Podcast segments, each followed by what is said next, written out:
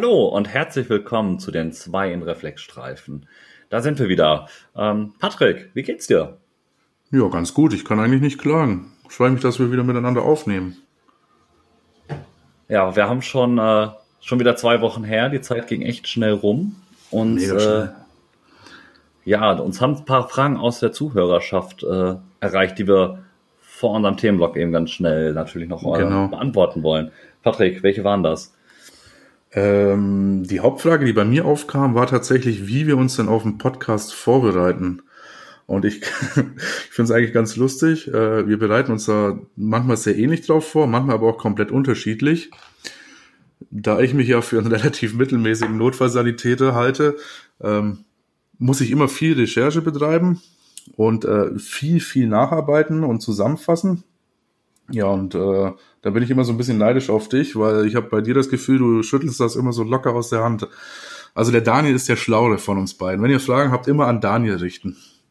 Ja. Würde ich jetzt nicht so direkt sagen, aber ähm, ja, vielleicht sind wir da tatsächlich unterschiedliche Konzepttypen. Also wir gucken verschiedene Sachen, wie wir uns vorbereiten. Wir ähm, schauen immer nach aktuellen äh, Studien oder Veröffentlichungen irgendwie in Journals, ja. lesen auch nochmal ganz klassisch das äh, das Fachbuch äh, nach, weil vor allem so ein Anatomie-Themen und Co., die sind da äh, relativ starr. Und sobald es ums Behandlung und Co. geht, sind wir tatsächlich mehr so, die auch tatsächlich auf Kollegen von anderen Podcasts äh, nochmal drauf Bezug nehmen oder Journals oder ähm, irgendwelche anderen Foam-Seiten halt einfach nutzen, um da so die aktuellen Sachen auch mitzukriegen und euch so ein bisschen zu vermitteln. Ähm, bei Patrick sieht es tatsächlich meistens immer sehr schön ordentlich in einer Word-Datei äh, aufgeschrieben ja. auf und äh, bei mir ist es häufiger eine lose Zettelsammlung von äh, kurzen Stichpunkten, in denen ich hoffe, dass ich äh, die noch lesen kann, wenn ich sie äh, drei, vier Tage später für die Aufnahme nutze. Und äh, ja, da sind wir eigentlich schon so fast bei unserem Thema CRM, was wir heute machen, also Crew Resource Management oder Team Resource Management, ähm, wo natürlich auch so ein Punkt ist, wie gehe ich mit Situationen um, ne, halt nicht immer identisch und äh, ja, ja, arbeite ordentlich und vernünftig, was ja sozusagen unser Leitsatz ist, was man in meiner losen Blattsammlung nicht immer so sagt. ähm, Patrick, warum ist dir, oder nein, nicht nur dir, uns beiden ja, ähm, warum ist es dir von uns beiden genauso wichtig, dass wir äh, über CRM sprechen? Ähm, wie soll ich das jetzt am besten sagen? CRM ist ja etwas, was keine technische Fertigkeit ist, sondern was in uns, so in unserem Charakter, in unserer Denkweise eigentlich äh, verankert sein sollte. Und ähm, es gibt für mich eigentlich zwei Punkte, warum das für mich so wichtig ist. Zum einen, weil es mir und dem Team die Arbeit massiv erleichtern soll. Ich habe ungern Stress oder gehe ungern dann auch äh, schlecht gelaunt nach Hause oder richtig kaputt nach Hause, weil der Einsatz oder die, die, die Schicht zu schwierig war. Und zum anderen, was der größte Punkt eigentlich ist, für die maximale Patientensicherheit. So würde ich das sagen. Ja, es gibt einfach viel mehr Patientensicherheit drin. Wenn man so schaut, 25 Prozent aller anästhesiebedingten Todesfälle entstehen tatsächlich häufig aufgrund mangelnder Kommunikation, so eine Veröffentlichung mhm. von 2001. Und das sind einfach hohe Zahlen und das hat uns halt auch da bewegt, dass wir darüber sprechen, dass uns das wichtig ist, dieser Punkt. Und ähm, der ist auch nicht mit dieser Folge abgeschlossen, dieser Punkt, sondern wir werden immer wieder so kleine Sätze reinhauen, ne, ähm, uns nochmal kleine Bereiche genauer aufdröseln und sehen diese Folge so ein bisschen so in den Einstieg der CRM und auch in der Kommunikation. Das heißt, ich werde vielleicht noch mal so ein bisschen was über unser Kommunikationsverhalten überhaupt mal berichten, bevor wir Patrick und ich uns überhaupt erstmal äh, gucken, was ist Crew Resource oder Team Resource Management genau. überhaupt und äh, worauf sollen wir da achten.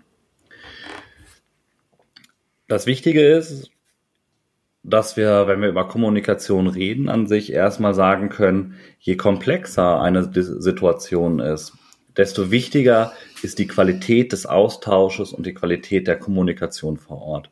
Da helfen uns so CRM-Leitsätze, da helfen uns aber genauso ähm, Kommunikationsmodelle äh, sehr weiter und halt jedes tolle Crew-Resource-Management funktioniert nicht, wenn wir nicht miteinander kommunizieren. Wenn wir über Kommunikation reden, Patrick, was fällt dir zuerst ein? Ja, Kommunikation ist ein großes Wort, fällt mir da immer ein. Wir reden immer alle von guter Kommunikation. Wir müssen gut kommunizieren. Ich behaupte mal, dass viele es tatsächlich gar nicht wissen, was sie damit meinen. So geht's mir aber persönlich auch. Aber äh, ich habe da mal was vom Schulz von Thurn gehört. Mit vier Seiten einer Nachricht.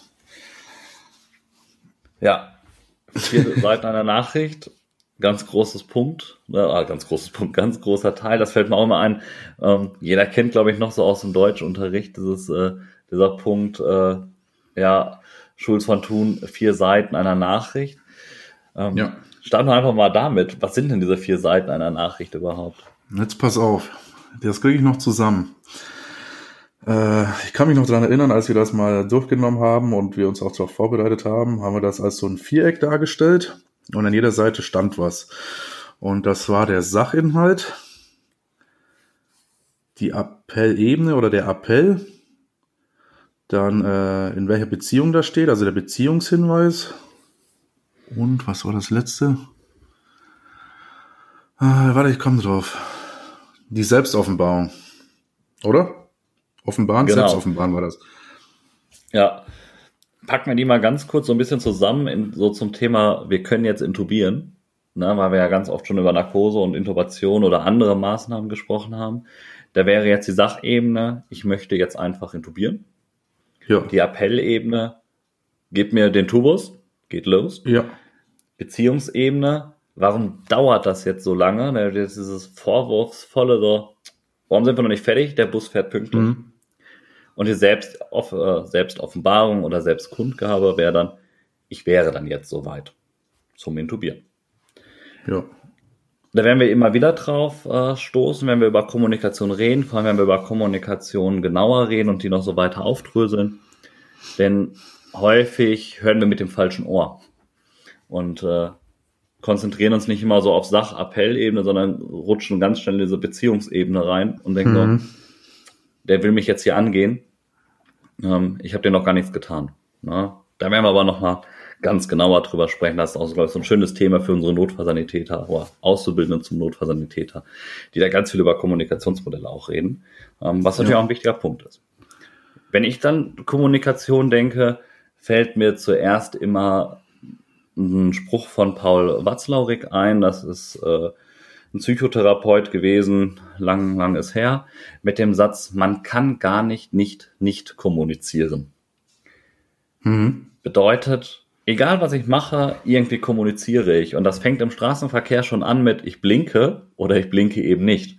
Und da, da fange ich schon an mit Kommunikation und ja, so doof wie es klingt, wie mache ich morgens meine Tür zu? Ne? Knall ich die zu, weil ich sauer bin, weil äh, meine Kaffeemaschine wieder nicht funktioniert hat oder schließe ich die leise und gehe pfeifend aus meinem Haus raus.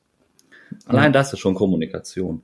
Und wenn wir über Kommunikation reden, haben wir vor allem drei Ebenen der Kommunikation. Das ist das Verbale, also das, was wir sagen, das, was wir aussprechen. Hm. Das Nonverbale, wie ist meine Mimik, meine Gestik, gucke ich angepisst oder habe ich äh, meine Hände verschränkt, gucke grimmig. Und das Paraverbale, das ist mein Tonfall, mein Unterton, den ich habe. Und mit diesem Tonfall, Unterton kann man auch ganz viel setzen. Das heißt, an sich findet Kommunikation immer auf diesen drei Ebenen statt. Das Problem ist aber, wenn wir eine nicht klare Kommunikation haben, nehmen wir unterbewusst nur eine für uns ja subjektiv plausible Ebene und äh, oder die für uns am plausibelsten erscheint raus. Ja. Bedeutet so, das ist immer das große WhatsApp-Nachrichtenproblem. Denn da fehlt mir ganz viel, weil da habe ich ja an sich nur dieses Verbale, dieses, ich habe was geschrieben, welchen genauen ja. Tonfall oder meine Mimik ich in einem Text habe, kommt dabei gar nicht an. Dafür haben wir Smileys. Schnell. Genau, dafür haben wir Emojis und Smileys, ne? Und auch da schon, ich verstehe manche Emojis nicht. Ähm, nee. Ein Zwinker-Smiley hinten dran, das sagt einfach alles ja, und nichts aus. Nicht, ja, was möchte mir dieser Emoji sagen? ich habe da eine gute Freundin, die mir immer sagt, mein auf dem Kopf stehender, äh, lächelnder Smiley provoziert absolut. Ja, und ich sehe den einfach als nett und sympathisch. Nein. ich mag ihn. Ähm, vielleicht provoziere ich auch gerne was anderes. Ähm, Aber das zeigt, wie wichtig uns halt Kommunikation ist und wie sehr wert wir auf verbal, nonverbal und halt auch auf das Paraverbale achten sollen. Ich kenne das von mir selber. Wenn es komplex wird, wenn ich mich konzentriere, wenn ich was zügig fertig haben möchte, fällt für mich in meiner nach außen Kommunikation dieser Punkt paraverbal komplett raus. Ähm, was dann teilweise vielleicht einfach etwas kritisch, etwas energisch klingt, ist für mich eigentlich in dem Moment vollkommen egal, weil ich möchte jetzt eigentlich nur gerade Sachinhalte transportieren, ähm, kann aber vom Gegenüber in manchen Situationen mhm. einfach als Angriff, als, als böse ähm, oder als, ja, als böse ähm, aufgenommen werden. Und da muss man einfach darauf achten, dass wir immer alle drei Teile dieser Kommunikation einfach betrachten müssen und so ein bisschen auch, wie wir uns nach außen geben, halt auch mit besetzen müssen. Denn ja. überwiegend in der Kommunikation ist halt tatsächlich diese nonverbale Kommunikation, also nicht meine Buchstaben, die ich aneinandergereiht nach draußen werfe, sondern das Nonverbale was ist. Also meine Mimik, meine Gestik oder notfalls halt auch das Paraverbale noch so ein bisschen mit meinem Tonfall. Ähm, und wir müssen darauf achten, dass vor allem in der Kommunikation das Wie kommuniziere ich ist wichtiger als das Was kommuniziere ich. Ich kann dir auf 3000 verschiedenen Arten sagen, Patrick, die Brötchen sind fertig. Das kann ich in einem netten Ton sagen, hey Patrick, die Brötchen sind fertig, hast du Bock, äh, frühstücken zu kommen? Das kann man aber auch sagen, so, hey Patrick, die Brötchen sind fertig, willst du auch noch mal zum Frühstück heute kommen? Hat er noch nie gesagt. Gab noch nie Brötchen. Ja, davon ab, dass das eine absolute Lüge war. Hast du aber schon selber gemerkt, in meiner Betonung ja. und in meiner detaillierten Wortwahl unterscheiden sich die Aussagen komplett unterschiedlich. Und das eine ist eine Sachebene, so, oh, ja, die Brötchen sind fertig, hast du Bock? Und das andere ist auf der Beziehungsebene mehr so, ey du Affe, beweg dich, komm aus dem Latschen, die Brötchen sind fertig, ich habe Kohldampf, wir wollen jetzt hier mal essen, die ganze Welt wartet auf dich. Wie es übrigens ja. immer ist. Hm. Und wenn wir über Kommunikation setzen und wir haben jetzt darauf geachtet, dass wir eine nette Mimik haben, wir lächeln beim Sprechen und so weiter, dann kommt halt der nächste Punkt. Wir müssen halt sicher kommunizieren. Da werden wir jetzt gleich noch mal ein bisschen, wenn wir über das CRM genauer setzen, ähm, ja. kommen wir gleich noch mal auf einen ganz wichtigen Punkt, das ist Closed Loop, aber das wollen wir gleich an den passenden Platz in unserem CRM auch setzen, weil es dort ein wichtiger Punkt ist, diese Spiegelung der Kommunikation. Was aber ganz, ganz, ja, wieder, immer wieder untergeht, wir müssen eine Sprache sprechen. Und äh, wir haben in der Medizin uns ganz viele tolle Abkürzungen angewöhnt. Äh, hier so HILOP für hilflose Personen und Co., die wir in unserer, ja, in unserer Szene, in unserer Gang auch irgendwie verstehen, aber die nach außen halt nicht ähm, gut sind. Und wir haben auch, glaube ich, nein, nicht gut ist verkehrt, aber nicht bekannt sind. Und ich glaube, wir haben auch äh, Bereiche, wo wir vielleicht für einen, in einem Rettungsdienst ähm, Abkürzungen normal, ganz normal sind und woanders nicht. Wir haben zum Beispiel bei uns äh, diese Abkürzung im Rettungs- oder vor allem die Feuerwehr nutzt sie viel, das äh, KWKE. musste ich auch dran denken. Ja, da, da musste ich die ersten Jahre, ich habe lange halt in Niedersachsen gearbeitet und kam dann äh, nach Nordrhein-Westfalen wieder und ich kannte das gar nicht. Das was, was, was will der? Ne? Will der ein Kraftwerk haben? Was ist seine Mission? Ne? Bis man darauf kam, weil mir der Kollege gesagt hat, ja, KWK ist doch klar, keine weiteren Kräfte erforderlich. Ja, ist es. Ganz klare Kommunikation, Abkürzung, die fix ja. und schnell ist, aber ähm, halt nicht meine Sprache, in Anführungsstrichen, waren unbekannt und somit müssen wir immer gucken, spricht mein Kollege die gleiche Sprache. Unterdessen hat sich so in meinem Wortlaut äh, mehr oder weniger eingebürgert, man kennt das. Ähm, wenn ich woanders bin fürs Ehrenamt im Führungsdienst und Co. und halt eine Rückmeldung KWKE gebe, kommt halt ganz oft dieses Fragezeichen, was will der Typ jetzt von mir? Na, sicher ja. kommunizieren. Solange halt die Rückmeldung kommt, dass äh, das verkehrt ist oder man nicht weiß, äh, ist das äh, auch ganz gut. Wenn wir zusätzlich über Kommunikation reden, haben wir auch Regeln in der Kommunikation. Nicht nur, wie wir kommunizieren, also diese Ebenen, sondern wir haben noch Regeln nach dem äh, Herrn äh, Konrad Lorenz, der Sachen sagt, wie gesagt ist, nicht gehört. Das ist, glaube ich, ganz simpel. Was fällt dir da so im Rettungsdienst am das größte Beispiel ein, Patrick? Für gesagt ist nicht gehört. Ja. Ein großes Beispiel ist, äh, wenn ich in den Raum brülle, zieh mir mal Morphin auf. Ja, mir fällt immer der, der Blutzuckerwert ein. Irgendjemand Ja. sitzt traurig in der Ecke und sagt den Blutzuckerwert von 94 und keiner weiß, dass ein Blut, also einer hat vielleicht Ja. mitgekriegt, dass ein Blutzucker gemessen wurde, der hat es aber, da kommen wir gleich zu, nicht gecheckt. Aber Ja. ich stelle immer so, haben wir jetzt eigentlich schon Blutzucker gemacht? Also nicht immer, das wäre jetzt übertrieben, aber das ist, glaube ich, so was ganz Häufiges. Dann haben wir den Punkt, gehört ist nicht verstanden. Und da sind wir bei dieses, ja, ich habe gehört, dass ein Blutzuckerwert gemessen wurde. Ähm, ich habe den auch irgendwie halbwegs zur Kenntnis genommen, aber ja, ist nicht kognitiv äh, umgesetzt. So dieses, ja, Nicht wirklich nicht sauber, ja, nicht wirklich angekommen. Und verstanden ist nicht einverstanden, ist auch eine wichtige Regel. Na, hat der Empfänger Einwände oder andere Vorschläge, dieses Kooperationsverhalten mit, ne? Also, ähm, ja, wir machen äh, jetzt Intubation, ja, ja, machen wir jetzt, ne? Ähm, auch ein wichtiger Punkt der Kommunikation, nicht, dass man aneinander vorbeiredet. Und einverstanden ist auch noch lange nicht angewandt. Also Zustimmung bedeutet nicht zwangsläufig Umsetzung, Durchführungsbestätigung Ja. so. Ja, ja, wir machen jetzt Intubation. Ja, hm. Und bereitet sie jetzt auch jemand vor? Ne? Ja, ich bereite die Intubation vor. Also die müssen wir halt so ein bisschen mehr mal mitsetzen. Ne? Dieser Praxistipp gehört, ist nicht verstanden. Ne? Hört euch diesen Gesetz genau mal genau an und versteht halt, was man so ein bisschen darunter setzen kann.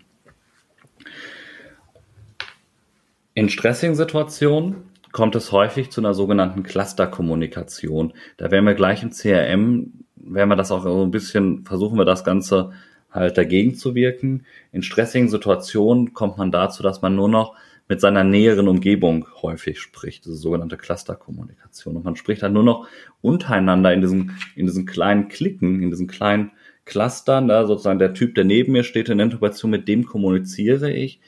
Und da ist halt die Gefahr drin, dass Informationen untergehen und dass sich an einem Patienten mehrere kleine, ähm, mehrere kleine Baustellen ergeben. Ähm, vielleicht erinnerst du dich noch, Patrick, an eine Reanimation, wo wir hingekommen sind, wo du mit dem RTW warst, ich mit dem NEF zugekommen bin und äh, wir uns um den Atemweg gekümmert haben.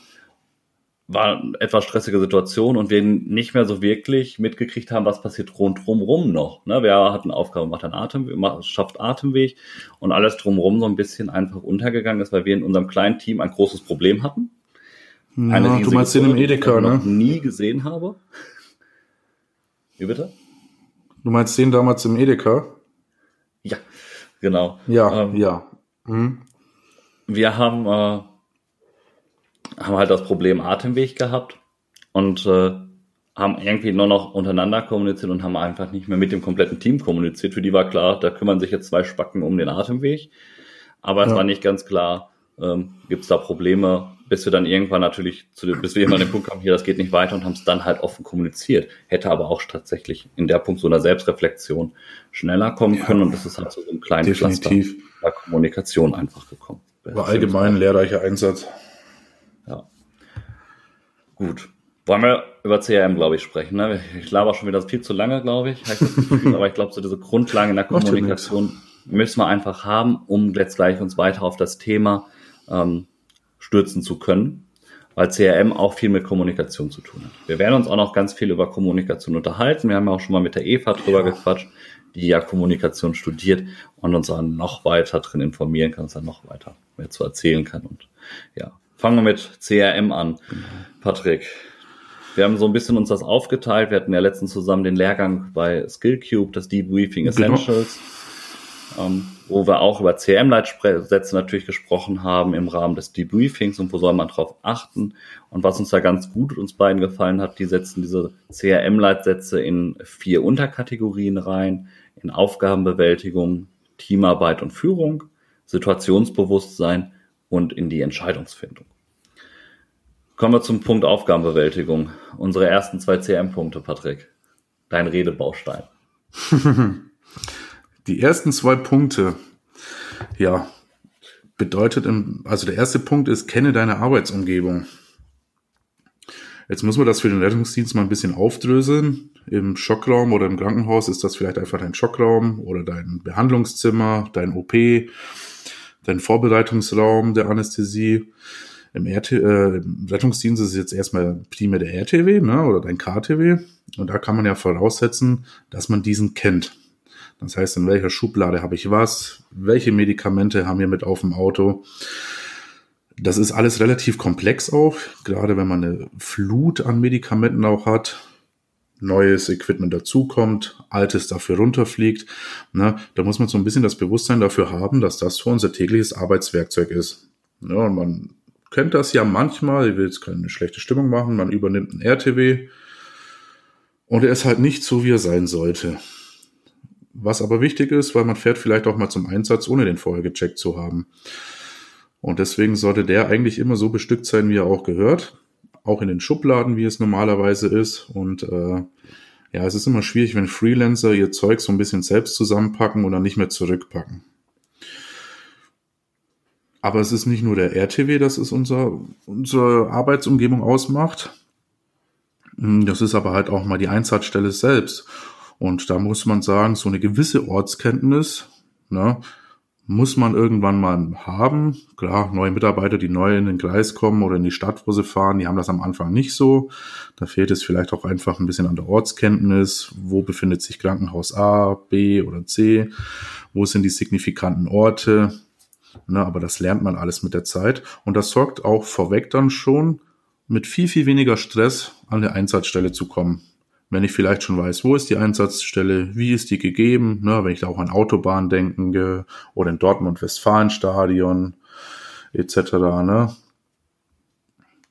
Ja, erleichtert die Arbeit, wenn man das ganze Arbeitsumfeld ein bisschen kennt. Dann kommen wir zum zweiten Punkt. Zustimmen.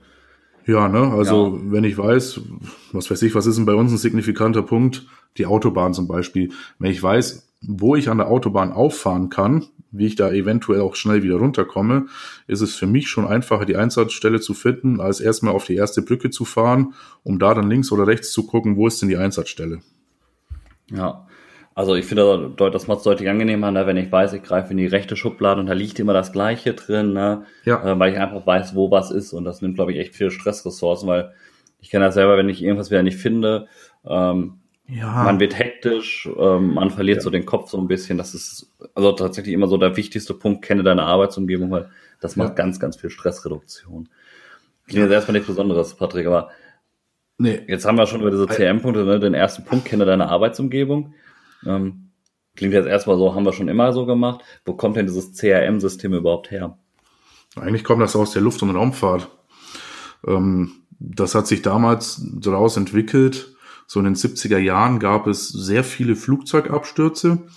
Und ähm, dann hat irgendwann die Luftfahrt gesagt, äh, da müssen wir mal gucken, woran das liegt. Und die haben dann äh, nachgeforscht, geguckt und ähm, tatsächlich, was all diese Flugzeugabstürze gemeinsam hatten, war leider nicht irgendwelche technische Versagen. Klar, das gab es auch vereinzelt, aber es war tatsächlich eher das menschliche Versagen. Und die Luftfahrt hat dann irgendwann mal ihre Lehre draus gezogen und hat dann ähm, innerhalb von wenigen Jahren dann das, damals hieß es noch Cockpit Resource Management. Und da wurde dann halt dann das Crew Resource Management raus und die haben das dann implementiert und das funktioniert seitdem, seit Jahrzehnten mittlerweile. Und jetzt haben wir dann in den letzten Jahren äh, angefangen, das auch in der Medizin zu übernehmen, wobei man da ja schon auch oft merkt, dass das für die Medizin noch nicht so hundertprozentig und gut verstanden und umgesetzt wird. Aber dadurch, dass es immer wichtiger wird, na, auch im Sinne oder halt gerade wegen des Pati oder wegen der Patientensicherheit, ähm, findet das jetzt immer mehr und mehr und mehr statt und das ist auch gut so. Ähm, jetzt, wo wir aber da den Punkt auch haben, ähm, ja, wie soll ich das sagen? Das muss unter allen Beteiligten stattfinden. Nur weil du und ich das leben, ne, weil wir es irgendwie lieben und auch den Sinn dahinter verstanden haben, heißt das nicht, dass es jetzt äh, kein Bashing, aber es heißt nicht, dass mein Notarzt das kann, möchte oder verstanden hat. Oder dann halt, wenn ich es organisationsbedingt sehe, dass mein Vorgesetzter das kann. Und äh, da muss man sagen, ähm, wir haben auch eine schwierige Fehlermentalität in Deutschland. Äh, man kriegt immer gleich von oben drauf, wenn man einen Fehler gemacht hat. Wobei man das sagen muss, es ist eigentlich vollkommen unwichtig, wer einen Fehler gemacht hat, sondern viel wichtiger ist äh, die Frage, warum ist dieser Fehler passiert? Und kann man den Fehler so aufarbeiten, dass er nicht mehr passiert? Weil seien wir mal ehrlich, und das ist ja auch bewiesen, Menschen können nicht hundertprozentig fehlerfrei arbeiten. Wir können aber an dem System dahinter arbeiten und an uns selbst, dass Fehler zwar immer noch passieren, aber der Schaden daraus gering gehalten wird oder gar eliminiert wird. Na, Fehler passieren immer wieder, aber wir können die Systeme verbessern, um das dann positiv zu beeinflussen. Weil äh, die Arbeit am Patienten, das ist ein Hochrisikobereich. Ne, das hat viel mit Emotionen zu tun, das hat viel mit Fachwissen auch zu tun und das hat mit technischen und halt auch nicht technischen Skills zu tun. Und da ist immer viel, viel Platz für viel, viel äh, ja, Eventualitäten. Und da kann dann eben auch mal was passieren. Ja, also gerade aus dieser Luftfahrt haben wir da, glaube ich, ganz, ganz viel gelernt. Die äh, können Q-Resource Management oder wie sie es dann teilweise noch haben als Cockpit Resource Management sehr, sehr gut. Ähm, wir beide haben da im letzten Jahr auch einen sehr guten Vortrag von der Lufthansa zugehört. Ähm, Im Rettungsdienst kommt es halt immer mehr. Ich glaube, jeder, ähm, oh, jetzt fällt mir dieser Filmname nicht ein. Ah, ähm, das ist eigentlich wunderschön symbolisiert, wo die Ehefrau gestorben ist. Ähm, ja, ich weiß, was du meinst. Der, der Mann war Pilot und hat das so ein bisschen verglichen und so ein bisschen diesen Anstoß in der Medizin über das CRM und über das, warum ist der Fehler entstanden, ähm, gesetzt und nicht, wer hat den Fehler gemacht. Und da müssen wir, glaube ich, ganz schnell hin. Natürlich können wir nicht sagen, manche Fehler, ja, hast du gut gemacht, schön, dass du einen Fehler gemacht hast. Aber trotzdem muss man aus diesen Fehlern einfach lernen und schauen, wie können wir es vermeiden, dass dieses Problem oder dieser Fehler einfach nochmal aufkommt. Und ähm, dieses Grundmodell erinnert mich ganz interessant an äh, an einem Vortrag äh, von Faktor Mensch äh, letztes Jahr in Essen beim Essentials an der Universität in Essen. Da war die ähm, Frau Dr. Anna Bichmann für Faktor Mensch, da die einen ganz tollen Vortrag gehalten hat. Und da kam diese Frage aus dem Publikum auf. Ja, der Pilot hat ja auch eine Eigeninitiative, sich zu verbessern und aus Fehlern zu lernen, weil der tötet sich ja mit wenn mhm. das Flugzeug abstürzt. Und ähm, das fand ich ethisch tatsächlich ganz erschreckend. Ne? Und da war auch diese Reaktion darauf ganz interessant, so dieses, wenn wir nicht, wenn wir nur noch für das Eigenwohl denken, sind wir, haben wir, haben, sind wir vorbei am Leben, so ein bisschen. Ne? Ähm, dann sind wir falsch in diesem Job. Denn wir müssen ja gucken, unser Ziel ist ja nicht, dass ich am Ende des Monats Geld bekomme. Das ist ein nettes Gimmick, muss man ja sagen. Also ich freue mich darüber, dass ich das bezahlt bekomme und äh, mache den Job gerne und freue mich, dass ich davon leben kann. Aber irgendwie machen wir den Job ja doch, weil wir was Gutes für den Menschen haben wollen. Wir wollen ihm helfen und optimal helfen. Und deswegen ist CRM für uns halt wichtig. Nicht, weil wir unser eigenes Leben damit retten, sondern das Outcome von anderen Patienten deutlich verbessern. Und das muss unsere Diskussionsgrundlage sein. Ja. Ich glaube, klares ja, Statement. Ne? Man darf es ja auch gerne mal so sehen, dass jeder von uns im Rettungsdienst oder bei der Feuerwehr ja potenziell auch mal Patient sein kann und wahrscheinlich aufgrund äh, von Älterwerden auch irgendwann mal Patient sein wird. Also die Chance ist ja groß, ne? Ich zum Beispiel, ich bin dick, immer gestresst, immer schlecht gelaunt. Also, dass ich irgendwann mal einen Herzinfarkt bekomme, ist, glaube ich, schon absehbar. Und da möchte ich natürlich ein perfekt ausgebildetes, so gut wie es geht, ausgebildetes Team dann haben, die mich versorgen. Vielleicht muss man da den Anspruch auch mal den, den man an sich hat, auch mal projizieren und sagen, ey, ich werde vielleicht auch selbst mal Patient sein. Vielleicht auch ein netter Denkanspruch. Ja, na, sozusagen schon mal das vorweg trainieren, weil irgendwann sind wir alle unsere eigenen ja. Kunden plötzlich. Ne? Ja, deswegen bin ich auch immer nett zu, äh, oder versuche nett zu sein äh, bei den Schülern, denn äh, irgendwann behandeln die mich, das ist mir meine große Sorge.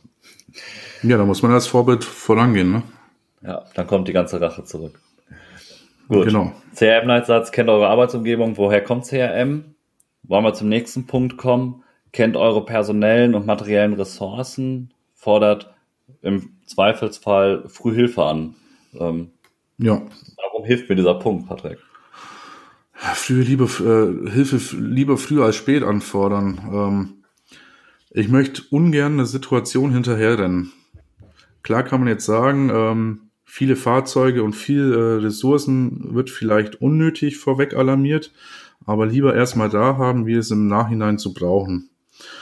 Und ähm, wenn wir das jetzt wieder auf unsere Arbeit im Rettungsdienst äh, projizieren, dann gibt es ja so Punkte wie zum Beispiel, ähm, ja, schon auf der Anfahrt, ne, eine Lage auf Sicht machen. Ich fahre zum Verkehrsunfall und sehe, oh, da sind schon 15 Autos ineinander. Dann gebe ich das der Leitstelle schon mal mit. Da ist es ja schon früh absehbar, dass es sich da um mehrere Fahrzeuge handelt, die verunglückt sind, ergo auch mehrere Patienten wahrscheinlich vorliegen. Da kann man schon mal dann einen Mannfallalarm auslösen zum Beispiel.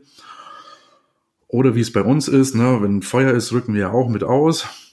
Und äh, meist sind wir halt dann auch die Ersten an der Einsatzstelle. Sehe ich Rauch, sehe ich viele Passanten, sehe ich, äh, ja, was weiß ich, was man halt alles so sehen kann. Ne?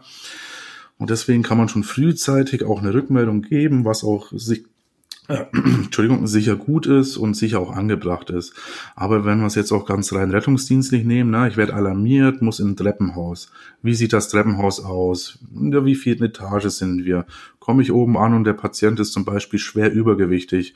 Dann muss ich schon die Frage stellen, kriege ich das mit meinem Fahrzeug? Kriege ich den Patienten damit überhaupt transportiert? Oder brauche ich zum Beispiel einen Schwerlast-RTW?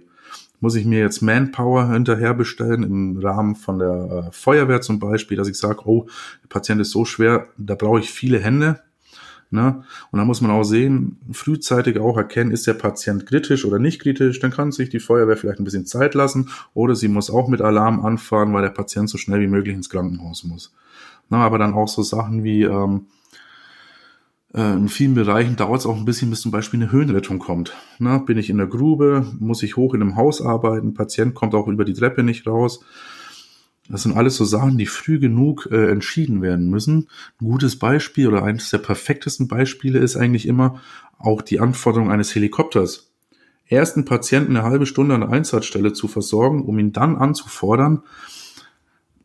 Ja, mag in zehn Prozent gut sein. Restlich gesehen ist das äh, garantiert nicht so zielführend, wenn ich dann auch noch an der Einsatzstelle auf den Helikopter warten muss, während vielleicht dann doch bodengebunden in 15 Minuten in der nächsten guten Klinik bin. Also deswegen früh wie möglich nachfordern. Und der ja. nächste Punkt ist halt dann auch, ne, aus den Ressourcen schöpfen, die ich habe. Ne, wenn ich jetzt die Feuerwehr vor Ort habe, dann vielleicht noch die Polizei, dann bin ich als Notfallsanitäter wahrscheinlich der Letzte, der jetzt gerade eine Infusion halten muss. Dann hole ich mir halt einen der Jungs dazu und missbrauche den halt dann eben als Infusionsständer. Oder was weiß ich, äh, wir haben Patienten mit einer schnellen Tachykardie und ähm, ja, dann klebe ich halt die Patches schon mal auf. Ne, also auch an, an Technik nutzen, an Manpower nutzen, alles nutzen, was man so zur Verfügung hat. Einfach um Maximum rauszuholen. Auch da immer einen Schritt vorausdenken. Ja, ist da, ist an sich ja unser, unser Grundsatz in der Aufgabenbewältigung. Deswegen sind es so zwei Punkte ja in diesem Bereich ja. Aufgabenbewältigung auch dann. Ne, wenn ich meine Arbeitsumgebung kenne, kenne ich natürlich auch parallel meine personellen und materiellen Ressourcen und ich weiß, was ja. kann ich selber leisten. Und da muss uns klar sein, jeder Einsatz hat eine Chaosphase. Die ist bei kleinen Einsätzen sehr, sehr kurz. Immer. Bei größeren Einsätzen länger oder größer diese Chaosphase weil ich länger oder mehr Zeit brauche, um mich zu sortieren. Und um dieser Chaosphase zum Beispiel beim, beim Manf oder sonstigen Sachen so ein bisschen zu entgehen, frühzeitig Hilfe anfordern natürlich. Aber auch wenn man sich einfach unklar ist, sozusagen, ich bin jetzt hier, ich bin jetzt trotzdem, ich dachte, alles ist gut. Ich bin jetzt aber an einem Punkt angekommen, wo ich überfordert bin, fordert weitere Ressourcen an. Dafür muss ich natürlich auch wissen, was für Ressourcen besitze ich überhaupt. Ne? Ich kann nicht sagen, ja, genau. ich äh, ich brauche einen Schwerlast-RTW und äh, es gibt aber gar keinen. Dann muss ich mir halt einen Plan B überlegen, ne? also gucken, ne, was besitze ich, was haben wir an Ressourcen, was habe ich vor Ort, was für Ressourcen kann ich anfordern. Ne? Es hängt eigentlich automatisch mit dem Punkt, kennt eure Arbeitsumgebung. Was Jetzt wir gar nicht wir, gesagt haben, oder ich, warte kurz, das einfachste Beispiel ist ja ein, äh, ein NEF nachfordern. Wie oft fährst du mit dem RTW los und merkst vorweg oder an der Einsatzstelle dann, oh, ich brauche hier einen Notarzt. Also das ist ja das einfachste Beispiel dafür. Ne? Ja. Okay. Na, feststellen, na, feststellen, die Ressource ist nichts für uns. Ne? Also wir sind mit unserer Ressource am Ende oder mit unserer, mit unserer personellen Ressource. Wir brauchen jetzt einen NEF dazu. Ja. ja. Aufgabe haben wir bewältigt. Jetzt haben wir aber das Problem, genau. wir sind zu zweit da, wir haben ein Team, wir haben, haben Teamarbeit und Führung. Und äh, in dieser Kategorie fällt nämlich ganz klar definiert eine klare Führung nutzt die Erfahrung ähm, und die Arbeitskraft aller Teammitglieder. Wie können wir das runterbrechen? Ganz kurz. Ja, wenn man es runterbrechen will, also ja, einer übernimmt die Führungsrolle und äh, alle anderen müssen gute Teammitglieder sein. Das heißt im Prinzip, an der Einsatzstelle muss irgendeiner die Führung übernehmen. Irgendeiner muss da ein Zepter in der Hand haben, der das Ganze so ein bisschen leitet. Muss jetzt nicht immer der Notarzt sein. Klar, das ist der höchst qualifizierte, wenn er denn da ist. Na, das kann aber auch gerade der sein, der vielleicht auch einfach den besten Überblick hat. Warum muss ich jetzt irgendjemanden das Zepter, na, wegen meines Egos vielleicht, aus der Hand nehmen, der die Einsatzstelle oder den Patienten gut in der Hand hat? Da muss man sich vielleicht ein bisschen unterordnen mal. Na, das fällt dem einen von uns leichter, dem anderen ein bisschen schwerer. Aber auch da muss man dann sagen, sei ein gutes Teammitglied. Na, du kannst auch als gutes Mitglied ja deine Ideen bringen dich ergänzen, integrieren, den guten Ratschlag, der zum Erfolg führt, bringen. Ne, aber geklärt sein muss das, weil zwei oder drei Alpha-Tiere, das funktioniert nicht. Da steht man sich dann im Weg. Ähm, ein weiterer Punkt dafür, die Arbeitsteilung äh, oder Arbeitsbelastung natürlich dann zu verteilen. Oft ist es ja so, dass man sein Team eigentlich ganz gut kennt und dadurch auch weiß, wer kann jetzt was besonders gut. Während zum Beispiel ähm, Teammitglied A der super Crack in Beatmung und Intubation ist, während Teammitglied B Meister im Umgang mit Medikamenten ist, warum sollen die das dann nicht durchführen? Da spricht ja nichts dagegen, oder? Also, klare Anweisung geben, ne? Daniel, du bist gut in Medikamente, du kümmerst dich darum. Natürlich ist das jetzt ein bisschen weniger Information, schon sagen, was man will, wie man es will, Dosierung etc. Ne? Aber ne, wenn Daniel sagt, er ist der Obercrack in Medikamente, dann kann er das schnell und suffizient ausführen, während dann der Patrick zum Beispiel dann die Intubation vorbereitet oder wenn kein Notarzt da ist oder der Notarzt sagt, nee, mach mal, dann kann er das auch durchführen. Warum auch nicht? Ne? Guter Notarzt kann ja auch einfach mal als Supervisor vor Ort sein und dann von außen den Blick drauf haben. Ja, da muss man natürlich. Auch, ne? ja. Sag erst. Nee, sag du erst. Ja, heißt natürlich auch auf der anderen Seite, ähm, nutzt die Erfahrung und die Arbeitskraft aller Mitglieder, dass ja. wir erstmal hier dieses, dieser, die Arbeitsbelastung auf alle verteilen, ne, dass nicht einer alles machen muss, sondern dass wir uns auch absprechen ja. und das verteilen. Ähm, aber auch eben wirklich die Erfahrung des ganzen Teams zu nutzen. Ne? Sagt einer, du, ähm, das klappt hier alles nicht so, wie wir das vorhaben. Da ist vielleicht nicht immer nur das rein medizinische, sondern vielleicht auch die, die Rettung aus einem Treppenhaus oder aus einem Auto, so du, äh, meiner Erfahrung sagt hier, das klappt nicht. Ähm, dass man dieser, das auch als Führung, ne, so als, als äh, Einsatzführer in dem Moment auch, auch wahrnimmt, dass man das ganze Team einfach äh, auch wertschätzt und auch annimmt. Denn äh, vielleicht ja. sieht gerade der Praktikant, der im Türrahmen steht, einen Schritt weiter zurück, der sieht vielleicht äh, ähm, den Fehler, der gerade passiert, eher als der, der jetzt gerade sehr, der als, als sozusagen der, der Teamchef, der jetzt gerade einen relativ bedingten Tunnelblick einfach hat. Ne? Mhm. Ähm, mir fällt ein Einsatz ein, wo der Praktikant einfach mal sagte, als wir in so eine Wohnung rein sind, ähm, war ein Suizidversuch, wir kamen ins Badezimmer rein, die Person lag in der Wanne, war klare Todeszeichen und so weiter und der Praktikant sagt einfach mal, guckt mal, die hat in ihrer, die, die grillt in ihrem Wohn, in ihrem Badezimmer. Das ist aber nicht normal, oder? Und wir drehen uns so, oh, ja, da steht ein Grill. Na? Ja. Der einfach mal eine Gefahrensituation erkannt hat, weil er einfach einen Schritt zurücksteht. Ne? Das heißt, wir müssen auch da ja. das ganze Team ähm, sowohl überwachen, in Anführungsstrichen, aber auch das Feedback, ja. das wir vom Team nehmen, ernst nehmen und nicht sagen, ich bin hier der Chef und hier, ihr könnt mich mal alle. Das ist ja gerade das, ja. was der Luftfahrt das Genick gebrochen hat, dass der Pilot gesagt hat, da kommt kein Flugzeug, ich starte jetzt hier. Und leider, es kam doch ein Flugzeug und der Co-Pilot sagte, du, da kommt rechts ein Flugzeug. Nein, ich bin der Chef. Ja. Wenn ich sage, hier kommt kein Flugzeug, dann kommt kein Flugzeug von rechts. Ähm, Gibt es viele interessante Fälle, ähm, die gerade in der Luftfahrt genau dieses Führungsprinzip ja gerade beschrieben haben. Ja, nächster Punkt oder haben wir noch was zum definiert klare Führung? Ja, ähm, also die Führung klar definieren, klar, und dann aber auch auf die Teamarbeit achten. Das heißt, also, wie du schon gesagt hast, ne, alles so ein bisschen sensibilisieren dafür und halt dann auch, äh, wenn es mal Einwände gibt, das nicht als Angriff zu werden, sondern als ja konstruktive Kritik zum Verbessern der Situation, so würde ich jetzt nennen. Und ähm, Klar, wir haben jetzt gesagt, man kennt auch mal seine Kollegen oder die meisten von uns kennen sich. Es kommen aber auch mal neue Kollegen, vielleicht auch unerfahrene Kollegen. Und da muss man natürlich auch ein bisschen einen Blick dafür entwickeln, ein Gespür bekommen, na, wenn vielleicht zum, wie soll ich das sagen, Medikamenten aufziehen doch mal zu lange dauert oder den äh, Kollegen einmal kurz äh, für zwei, drei Sekunden beobachten, wie er sich gerade in der Situation vielleicht wohlfühlt.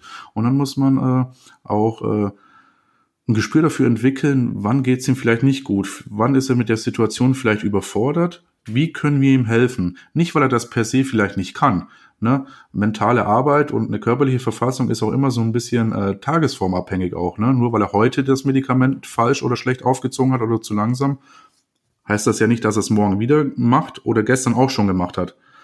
Na, und da muss man vielleicht einfach Kollegen einfangen, Situation erkennen und dann einfach miteinander dann äh, gucken, kriegt er vielleicht einfach eine andere Aufgabe, muss er komplett aus der Situation rausgezogen werden, wie kann man sich da gegenseitig unterstützen und das auch bitte nicht als Schwäche sehen. Ne? Also ich bin immer ein Fan davon, Dinge nicht als generelle Schwäche immer zu betiteln. Jeder von uns hat schon massive Scheiße auch gebaut, jeder von uns hat mal einen schlechten Tag und deswegen darf man den Kollegen ja, wegen einer nicht so guten Performance nicht gleich irgendwie in eine Schublade packen.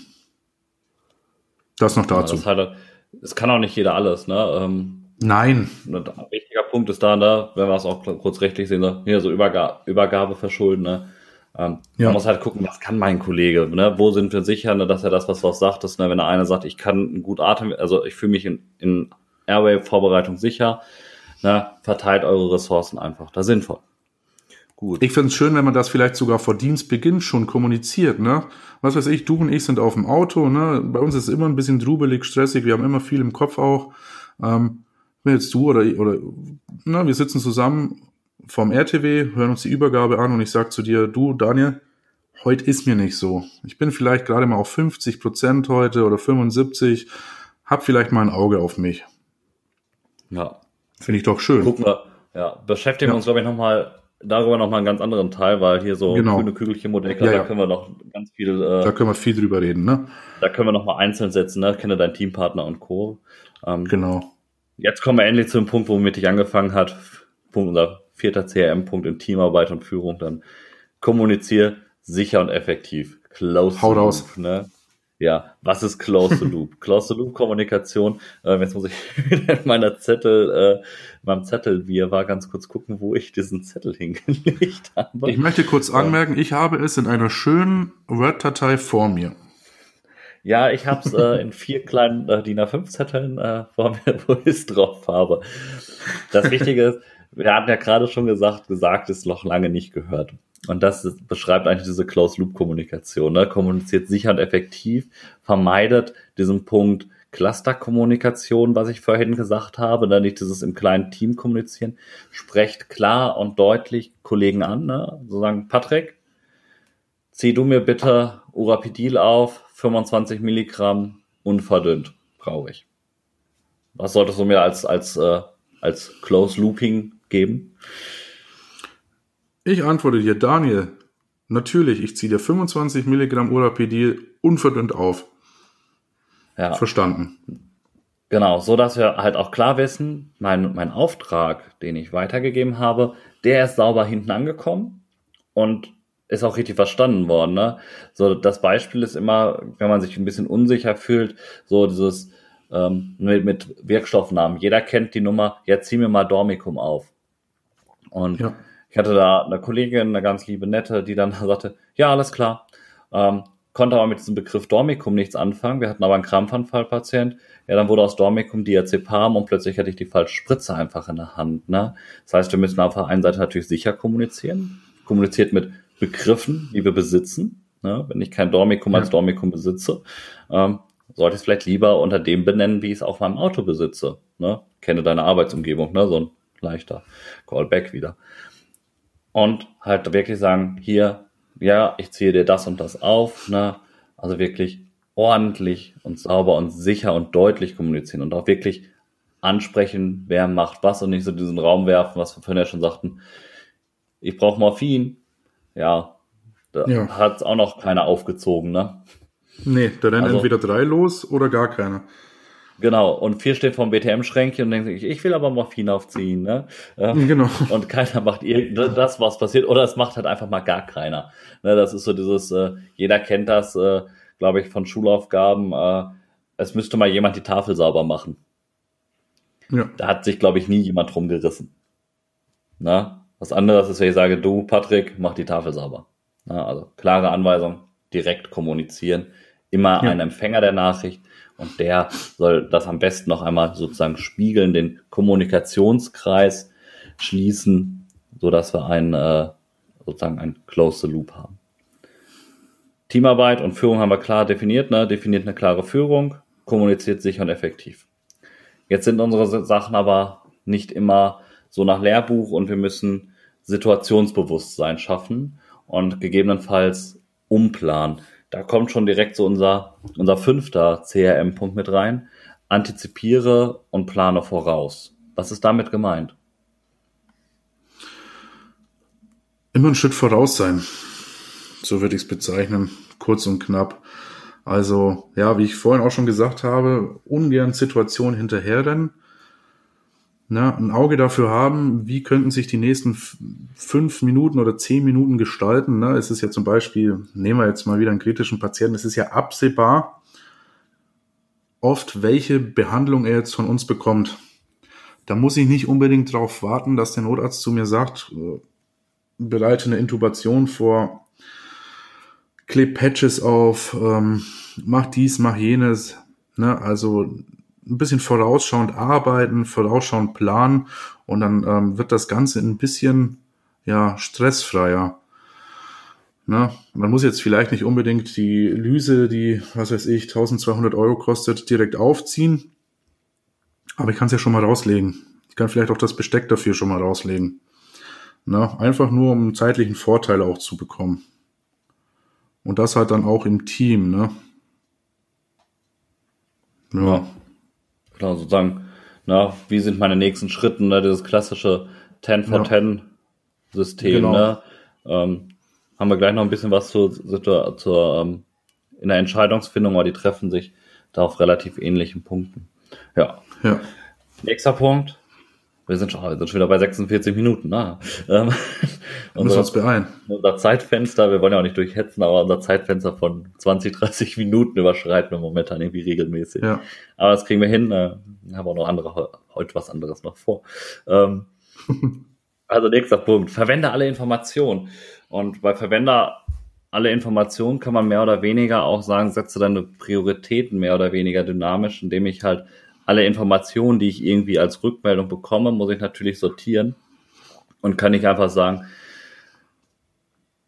ähm, ja, ja, ich habe jetzt ja eine Information, da sozusagen, wir haben den bewusstlosen Patienten, ja, ich habe jetzt einen Blutzucker gemessen, das ist jetzt eine Information und jetzt bin ich fertig mit dem Einsatz. Ja. ja der hat jetzt eine Unterzuckerung, ob der jetzt ein anderes Problem hat, ist mir egal. So als plakatives Beispiel. Achtet einfach darauf, dass wir alle Informationen, die wir irgendwie bekommen, verwenden, filtern natürlich. Das ist auch in komplexen Einsatzsituationen, glaube ich, gar nicht so einfach. Aber wir müssen einfach da so ein bisschen nutzen, dass wir halt alle Sachen von allen Teammitgliedern, da sind wir wieder dabei, ne, nutze die Erfahrung deines Teams und deine personelle und materielle Ressource, nutzt die Informationen, die euch zu herangetragen werden und verarbeitet alle. Sortiert sie nach Priorität und setzt diese Informationen, die ihr bekommt, natürlich auch schnell äh, dynamisch ein. Ne? Also setzt Prioritäten einfach dynamisch anhand dieser Informationen und manche Informationen, ja, der ist auch noch zwei Bett zusatzversichert. Die ist vielleicht jetzt nicht ganz so wichtig, die in meiner Informationspriorität sehr weit hinten liegt. Bis hin zu, ja, ja, ja habe ich schon mal gehört. Jetzt haben wir alle Informationen verwendet und wollen nämlich eins damit vermeiden. Verhindere und erkenne den Fixierungsfehler, das Double-Check. Ähm, hm. Was ist damit gemeint? Verhindern und erkennen Fixierungsfehler. Ja, das ist, glaube ich, so einer der wichtigsten Punkte auch, würde ich jetzt sagen, ähm, weil wir stützen uns oft auf das Offensichtliche, ne? was häufig ist, ist häufig, was selten ist, ist selten, und dann fixieren wir uns darauf. Also müssen wir uns erstmal von Gedanken lösen, wie zum Beispiel, das und nur das kann es jetzt sein. Es kann nicht dies oder das und jenes noch sein, das muss jetzt dieses sein. Oder auch, äh, das ist jetzt alles, aber das ist es bestimmt auch nicht, ne? Oder aber auch vielleicht der Gedanke, nee, ist ja alles in Ordnung hier. Ne? Und dann hängst du dich an irgendeiner ersten Arbeitsdiagnose auf, ne? oder an irgendeiner Maßnahme und dann befindet man sich in einem Tunnel. Und das sollen wir eben vermeiden, das kann man besser machen. Ein gutes Beispiel ist, ähm, habe ich von dem Kollegen jetzt auch gelesen, der hat das auch ganz gut äh, beschrieben. Ne, zum Beispiel die Intubation mal wieder. Ne, nehmen wir ja als, als, als gutes Beispiel immer. Ne, der eine aus dem Team hat die Blockerspitze in der Hand, der andere aus dem Team hat schon die Tubusfixierung in der Hand, der äh, ne, wir haben noch einen Praktikanten dabei, der darf jetzt äh, auch mal den Tubus dem Arzt anreichen und der Arzt äh, fummelt dann schon mit dem Laryngoskop im Hals des Patienten rum. Ne, alle Augen, alles an Aufmerksamkeit liegt jetzt nur bei dieser technischen Intubation. Dass jetzt aber zum Beispiel einer sieht, die O2-Sättigung fällt jetzt gerade auf unter 80 Prozent. Ne, das kriegt dann keiner mit. Und ähm, ne, das kann man deutlich besser machen. Ne? Also ähm, da ein Augenmerk darauf richten. Ne? Gibt es jetzt äh, allgemein gesehen, gibt es Diagnosen und Vorerkrankungen, die wir nicht übersehen dürfen. Gerade beim älteren Patienten, die sind ja alle irgendwie internistisch, internistische Polytraum kann man es fast sagen. Da spielt ja immer viel eine Rolle. Ähm, ein gutes Beispiel ist auch, NF wird nachgefordert, ne, der Arzt kommt in den Raum und ich sage zum NF-Fahrer oder zum Doktor selbst, ne, äh, guck mal, das ist ein Lungenödem.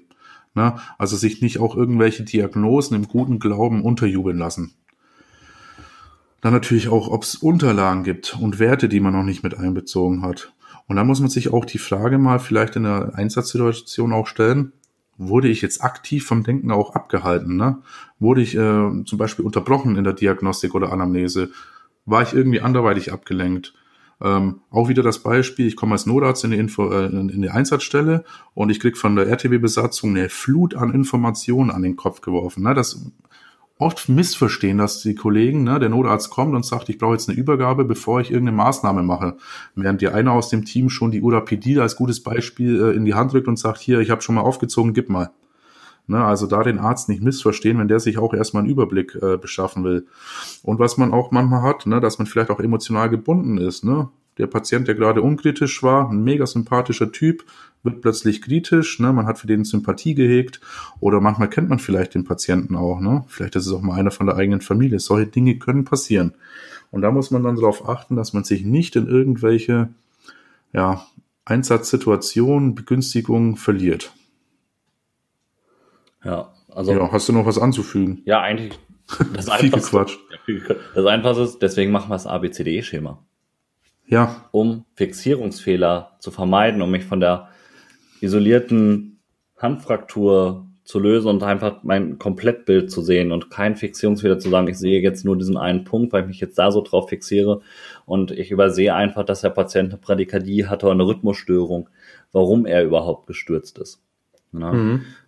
Das ist, glaube ich, auch so ein Punkt, der, der viel uns da unterstützt mit dieses verhindert und erkennt Fixierungsfehler, um da einfache Schöne zu setzen.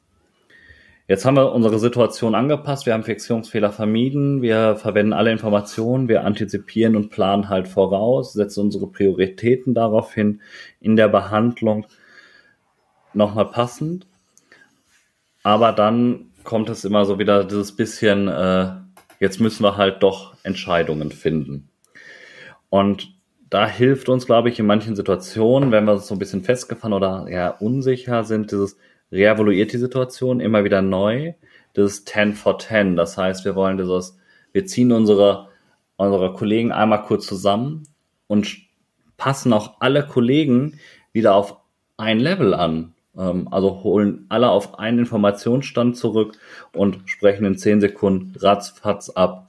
Was ist sozusagen einmal das Durchatmen vor der Intubation, ist nach der Intubation sozusagen, da gucken, wie ist unser Plan, wie geht's weiter? dass alle Teammitglieder auch immer alles wissen, was jetzt gleich als nächstes passiert. Ja. Ist auch wieder kommunikationswichtig, damit wir halt dieser Cluster-Kommunikation vorweg äh, gehen, dass wir eine ordentliche Kommunikation führen, dass halt alle immer den gleichen Strang haben, den gleichen, gleichen äh, Wissens, äh, ja, Wissensstand Stand. haben, weil sonst äh, haben wir entstehen halt ja diese, dieser Kommunikationscluster relativ zügig. Und manche Kollegen sind vielleicht noch an einem ganz anderen Punkt, die sind noch dabei mit, wie der Patient atmet nicht. Äh, also der mein Patient, oh, machen wir es anders, mein Patient geht's noch gut, was hat er denn, äh, warum intubieren wir den denn jetzt? Ne? Ja. Ähm, hab da so einen ganz schönen Fall, wo wir mit RTW NEF gefahren sind und ich stand irgendwie so, weil wir in einem Möbelhaus, in einem, äh, in einem Restaurant waren, sozusagen in zweiter Reihe, der Notarzt und die anderen beiden Kollegen haben sich um den Patienten gekümmert. Und erst als wir dieses kurze 10 vor 10 gemacht haben, wurde mir auch klar, ey, wir haben hier einen kritisch kranken Patient. Weil der saß mhm. für mich auf dem Stuhl, lächelte als wir, also lächelte jetzt nicht, aber saß da nochmal auf dem Stuhl, wirkte vom Ersteindruck normal und im Rahmen der Diagnostik hat sich halt rausgestellt, dass der kritisch krank war, der hatte eine Prädikadie mit einer Rhythmusstörung und dann kam halt irgendwie so dieses 10 für 10 hat eigentlich, war ganz wichtig für uns als Team, weil uns allen mal ganz kurz klar war, vor allem dann auch halt mir, der ist kritisch. Es wurde einfach mal das Wort, wir haben kritischen Patienten mit den, den und den Problemen genutzt und da war dieses 10 für 10 ja. ganz wichtig, um, dieses, um diese Situation zu reevaluieren, um einfach klarzusetzen, ähm, dass wir einen kritischen Kunden einfach jetzt haben in dem Moment. Ja. ja. Fällt dir noch was dazu ein? Ja, reevaluieren immer und immer wieder. Das ist nicht mit einmal gemacht, sondern immer wieder. Zustände verändern sich. Ne, dem kann es besser gehen, dem kann es schlechter gehen. Ein Einsatz ist jetzt nicht beendet, nur weil wir den Patienten auf Vertrage haben, sondern der Einsatz ist beendet, wenn wir den im Krankenhaus übergeben haben und sich dessen auch bewusst sein. Ne? Immer und immer wieder, gerade wenn Chaos entsteht, nochmal die zehn Sekunden rausnehmen, wie du es gesagt hast. Ja, und dann einmal kurz durchatmen, analysieren, Entscheidungen treffen und dann weitermachen. So kann man sagen, bei jeder Veränderung. Heißt natürlich jetzt nicht, der sollte zehn, zehn Stunden jetzt immer wieder Nein. Äh, jetzt nur noch reden. Das heißt auch nicht, dass hier, genau. Das heißt doch nicht, dass er die Maßnahme, die er gerade macht, kurz unterbrecht. Ne? Ich piek's den Patienten, lass die Hand jetzt los, weil wir erstmal zehn Sekunden zur Seite gehen. Ne? Also auch da wieder ein gutes Timing. Man muss halt, man muss halt trotzdem vorankommen. Das ist wichtig. Man darf sich nicht festfahren, also nicht nur reevaluieren, ja. sondern auch wirklich sagen, habe ich eine Situationsveränderung? Ja, auch kurz zusammenfassen. Das wäre, wir fangen wieder bei A, bei A an in unserem ja. ABCDE-Schema. Genau. Und suchen das, das neue Problem. Das gehört ja. dazu. Und dann kommt so unser Lieblingspunkt, also einer meiner Lieblingspunkte. Verwende Merkhilfen und schlage nach. Ja. Was ist so, was ist deine große Merkhilfe? Meine große Merkhilfe, die haben wir uns damals selbst gemacht, wenn du dich noch erinnerst. Wir haben uns so ein kleines Büchlein gemacht mit Behandlungspfaden, mit unseren Krankenhäusern in der Nähe, Ne? Also äh, Merkhilfen, Schemata, Zusammenfassungen, ne? weil man muss sich auch mal, man muss auch mal ehrlich sein. Ne? Nicht jeder weiß alles, keiner weiß alles und es ist keine Schande, auch mal kurz mal irgendwas nachzuschlagen. Ne? Ob jetzt die SAAs und Behandlungspfade sind, die man sich auf dem RTW legt, ob, ne, so wie du es und ich gemacht haben, uns ein kleines Buch gemacht mit Medikamente drin, mit Dosierungen, mit Verdünnungen. Ähm, ja, das ist keine Schade. Es gibt auch gute Apps. Ne? Ich habe immer die, wie heißt die, Arznei aktuell dabei, ne? weil manchmal haben ja Patienten zu Hause Medikamente, die hast du im Leben noch nicht gehört, während andere natürlich häufig verschrieben werden. Und das ist einfach auch nochmal schön, ne? nachzulesen, was, was liegt da überhaupt. Ja, diese ganzen Psychopharmakas, die kann ich mir zum Beispiel ganz schlecht merken. Und das ist einfach schön, auch eine Merkhilfe zu haben, um mal kurz nachzuschlagen. Ne? Bevor ich nämlich äh, die Spritze ansetze und den Kolben nach unten drücke, gerade für den Notfallsanitäter ist es dann schon nochmal Ne? Also immer nachdenken, bevor ich was mache und vielleicht noch mal kurz nachschlagen. Ne? Und da ist es keine Schande, wenn man da mal nachguckt. Es gibt ja auch kleine Büchlein, ne? so Medikamente, Pocket und wie sie heißen. Ne? Oder auch, wenn ich es jetzt nochmal erwähne, so wie du es und ich gemacht haben, selbst was erstellen. Ne? Das hat natürlich auch noch einen positiven Lerneffekt, wenn ich mir das dann selbst erstelle. Na, dann habe ich es nochmal in der Hand gehabt, habe selbst gemacht und äh, verfestigt sich dann nochmal ein bisschen mehr im Gehirn. Ja, ähm, für mich ist, also für mich setzt dieses Merkhilfe sozusagen auch direkt unseren, unseren zehnten Punkt immer mit zusammen. Ne? Dieses, wenn Zweifel bestehen oder habe Zweifel, prüfe genau. Und sobald ich irgendwie Zweifel habe an meiner Maßnahme und Co. oder mich unsicher fühle, ja. bin ich nämlich ganz schnell bei diesem Punkt Merkhilfe setzen. Ne? Und letztens erst wieder gehabt mit einer Analgesie, wo wir uns mal ganz kurz ähm, nicht so nicht, wir wussten zwar, was wir taten auch, aber wir waren uns mal ganz kurz nicht so mega exakt sicher, wie dosieren wir es jetzt einfach, ne? Wo wir tatsächlich einfach das Diensthandy rausgenommen haben, habe da meine SHAs aufgemacht und habe mal ganz kurz nochmal einfach nachgeschaut. Ne? Das hat ja. 10 Sekunden gedauert. Ja, lass es 20 sein. Aber dafür waren wir uns einfach sicher in dem, was wir tun, haben sicheres Handeln, haben den Patienten dadurch sehr gut ähm, opti äh, behandelt. Ne? Ähm, oder eine Checkliste für die RSI. Wir haben letztens mit einem Kollegen ja. ähm, hatte ich eine, haben wir eine Intubation durchgeführt, eine präklinische RSI. Da hatten wir eine Checkliste, ähm, die wir einfach, wo wir nochmal kurz ein 10 for 10 gemacht haben und diese, diese Checkliste. Haben wir das, das, das und das? Ist das bereit? Check. Go. Ne? Nutze diese Merkhilfe. Gerade für die ESI gibt's eine ganz tolle ähm, Checkliste von das Foam. Ähm, die können wir ja. eigentlich nochmal in den, in den Show Notes mit reinpacken, die da genau. ganz äh, hilft.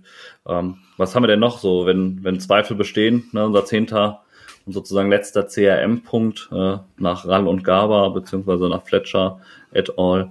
Ähm, was haben wir denn da noch so? Äh, habe Zweifel, prüfe genau, was ist, zählt da nur drunter, ich äh, mache meine SAA-App offen? Oder was haben wir noch Nein, als äh, ähm, wenn, wenn, wenn ich davon rede, habe Zweifel und prüfe genau. Ähm, ein gutes Beispiel ist immer ein Cross-Check. Ne? Bei dem Aufziehen von Medikamente, na, dass zwei Kollegen, am besten vielleicht Notarzt und äh, nichtärztlicher Kollege, sich die Ampulle nochmal gegenchecken. Äh, ein guter Hinweis ist auch, legt die Ampulle nicht sofort irgendwie in den Abwurf, sondern stellt sie erstmal sicher irgendwo hin, na, wo sich niemand wehtun kann, na, damit vielleicht im Nachhinein, wenn dann doch irgendwas ist, nochmal geguckt werden kann, war es die richtige Ampulle, aber immer gegenchecken, immer prüfen und dann, was viele nicht verstehen, das ist ja kein persönlicher Angriff. Das ist einfach nur Patientensicherheit. Ne? Und ähm, einfach nochmal, ähm, ne, wenn wir wieder bei Closed Loop Kommunikation sind, ne, wenn ich dir sage, äh, der Blutdruck ist bei 130 zu 80, ja, dann wiederhol es einfach. Dann weiß ich, du hast das verstanden. Ne, ob du die Information dann auswertest, auch für dich, das steht nochmal auf einem anderen Brett. Ne? Aber ich kann dich auch einfach mal fragen, ob du es verstanden hast. Ne? ne? Einfach sagen, hey Doc, Blutdruck oder BZ ist bei 28 und er sagt, ja, 28 und es passiert dann halt einfach nichts, dann kann ich davon ausgehen, er hat die Information von mir erhalten, er hat sie aber nicht verwertet. Und dann halt auch ja. nochmal nachprüfen, nachgucken. Ne? Also frühzeitig einholen, austauschen und äh, auch nicht einfach blind davon ausgehen, dass irgendwas gemacht oder erhoben wurde, sondern halt dann explizit danach fragen. Ja, sozusagen, ja.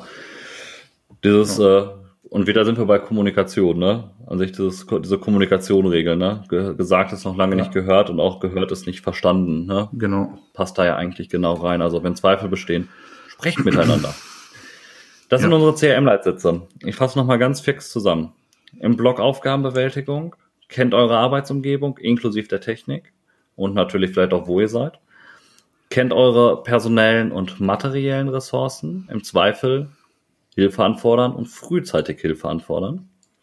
Im Blog Teamarbeit und Führung definiert eine klare Führung, nutzt die Erfahrung und die Arbeitskraft aller Teammitglieder, verteilt eure Arbeit sinnvoll auf das Team. Wer kann was am besten, wenn man es weiß? Deswegen besprecht euch morgens einmal ab. Kommuniziert sicher und effektiv, ne? close the loop, vermeidet Clusterkommunikation im Blog Situationsbewusstsein, antizipiert und plant voraus, sozusagen vor der Lage sein, was ist mein nächster Plan, verwendet dafür alle Informationen, verhindert und erkennt Fixierungsfehler, kontrolliert euch gegenseitig nochmal, ne, dieses Double-Check-System. Entscheidungsfindung, reevaluiert die Situation, das klassische 10 for 10, wenn Probleme auftauschen, immer wieder neu, holt alle auf einem Wissensstand, verwendet Merkhilfen, schlagt nach. Und wenn Zweifel bestehen, sprecht miteinander. Und das haben wir jetzt auch schon ganz lange gemacht, Patrick. Wir sind bei über einer Stunde. Mhm. Es gibt auch sicherlich noch viel, viel mehr zu erzählen, aber wir packen das einfach mit in die Show Notes. Ich habe das auch schön zusammengefasst in meiner sehr gut ausgearbeiteten Word-Datei. Ja. äh, die können wir ja auch in den Blog vielleicht einfach mit reinpacken. Da steht noch ein ganz äh, ein bisschen was dazu. Aber ansonsten ist das eine schöne Zusammenfassung gewesen. Genau. Wir werden auch noch ja. mehr über CRM und mehr über Kommunikation ja. sprechen, immer mal wieder. Ähm, wir kommen jetzt so langsam zum Ende und wollen euch nicht noch weiter äh, zutrönen, weil wir haben unser Ziel verdoppelt, genau. was wir eigentlich machen wollen. Trotzdem bleiben wir dabei. Es bleibt eine Folge, oder? Wir schneiden es nicht ins zwei. Ja, oder? klar. Ja, machen wir eine Folge und äh, werden uns das nächste Mal. Ich glaube, das wir haben alles Wichtige erstmal gesagt. Habt ihr Fragen und Co. Ja. Schickt sie uns ganz, ganz gerne zu. Ähm, wir werden natürlich, in den passenden Folgen gehen wir immer wieder auf Fragen ein. Wir haben da noch so ein paar Überraschungen für euch demnächst vorbereitet. Die aller, aller wichtigste Überraschung, die wir aber haben, ihr habt vielleicht auch schon auf Instagram und Co. gesehen, jetzt nochmal, dass, dass ich nicht das falsche Datum sage, am 24. Oktober lässt der Patrick mich nämlich alleine, weil er lieber heiraten möchte, aber trotzdem sind wir bei ähm, Now2Go in der Online-Fortbildung live zu hören, also ich live zu hören. Patrick wird wahrscheinlich eine Aufnahme nur werden aus der Dose. Und dort reden wir über Foam-Hacks mit ganz vielen anderen noch, zusammen mit Nerdfallmedizin, mit Fein dosiert, mit den Pin-Up-Docs. Ähm, das Ganze geht um 10 Uhr los, ne? Oder ich glaube ja. Tox Docs sind genau. noch mit dabei. Das Foam natürlich, da ja. freue ich mich besonders drauf. Rettungsdienst Wir verlinken mit dabei. Ganz, ganz Ja. viele die Rettungsaffen. Wir verlinken es nochmal. Wir, wir sind ab äh, wahrscheinlich so um 11 Uhr rum zu hören, aber tut euch den Gefallen. Hört ab 10 Uhr rein ähm, am Ja. 24.10. Wir würden uns freuen. Und äh, ansonsten hören wir uns aber auch planmäßig wieder in zwei Wochen zu unserer nächsten Folge. Mhm. Das Thema sind wir uns noch nicht so ganz sicher. Da werden wir nochmal drüber quatschen müssen, glaube ich. Du bist ja gut. Ich weiß noch nicht mal, ob und wie wir was machen. Aber wir machen was. Genau. Macht's gut. Wir Ciao. danken fürs Zuhören. Bis demnächst. Tschüss.